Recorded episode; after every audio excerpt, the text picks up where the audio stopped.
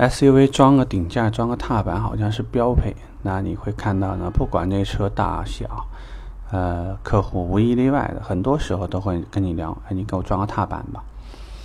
这里头本身存在几个问题呢？第一个就是有可能是新车上市，目前踏板还没有配套。第二类呢是要踏板我就得送给你，客户是一个子儿都不会给你的。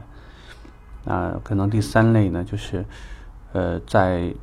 产品的供应上面，比如说有些品牌因为使用了一些副厂踏板，所以品质其实很不稳定，尤其是电动的问题更大啊，或者说是这个固定踏板，呃，就这个不是吱嘎吱嘎的响啊，就是什么这个好像跟这个原车有一些缝隙等等。啊，我们回归一些，就是想问一下，SUV 的话要不要装踏板的？那我给你的建议是这样的：第一个，请去看一下你这台车的最小离地间隙是多少。很多车它其实它的定位是城市 SUV，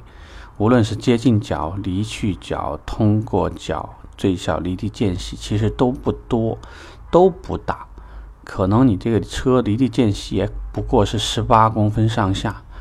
那你想，可能路边的路牙子矮一点的，也就十十几公分，你再装一个踏板，假设说靠边停车的时候，啊，这个没有算好侧边的位置，你算死了。但是呢，踏板又伸出来差不多有十公分或者十几公分，那这个部分被剐蹭的可能性很大。所以在这种情况下，如果说你想引导客户别装，你不如就告诉他，啊，按我的这个建议，你会告诉客户，你看我们这车离地间隙。这么一些啊，其实客户一抬脚就能上啊，啊，你不需要担心这个问题。相反，装这个东西，一方面嘛，羊毛出在羊身上，你要了东西，我不可能这里东西就能真的是能白送，你一定是从你的某一个什么里面出来的。另外呢，就是很容易后续会产生非常多的一些这种撞坏呀或者什么。呃，在这里呢，还要提醒的就是，如果说你这个客户是买了。踏板或者装了一大堆东西，保险的险种里面有个新增设备险，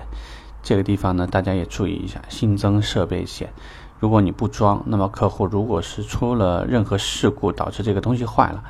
保险公司是不赔这样东西的。啊，我再提醒一下，保险公司是不赔你装的东西的。啊，我碰过一个这个揽胜的激光，因为装了个大包围，然后因为那套大包围损坏的比较严重。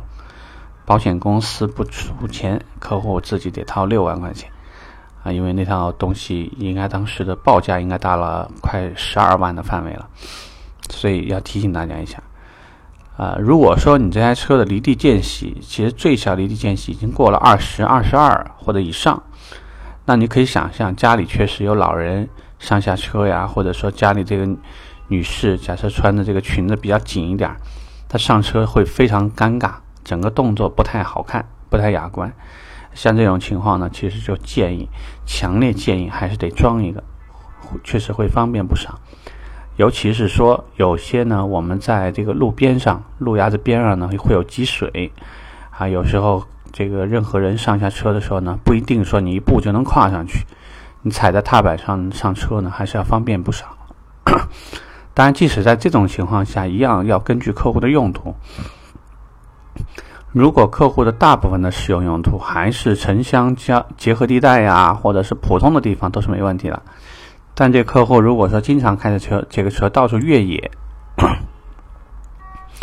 那你对车身的判断，这个东西还是会成为鸡肋。如果是遇到这类的情况，依然建议客户不要安装。所以你可以看到，同一个事情，其实一百种。不同的客户有可能你会有一百多种不同的解决方案，所以千万不要一视同仁，也不要好像这个以偏概全，或者说呢直接就呃一套方案捅到底啊，那有可能你会碰到一些抗拒，而且呃也许门店里面呢会给你一些暗示，或者会给你一些要求，有利的地方上下车方便啊，对于这个从尤其是任何这个不路面不平的地方上车，有踏板会方便很多。不方便的地方就是我刚刚说的，呃，离路牙子太近，太低，非常容易损伤等等。所以就是这些东西呢，希望嗯会有一些概念，能给你一点帮助。OK，这个话题我们聊着，拜拜。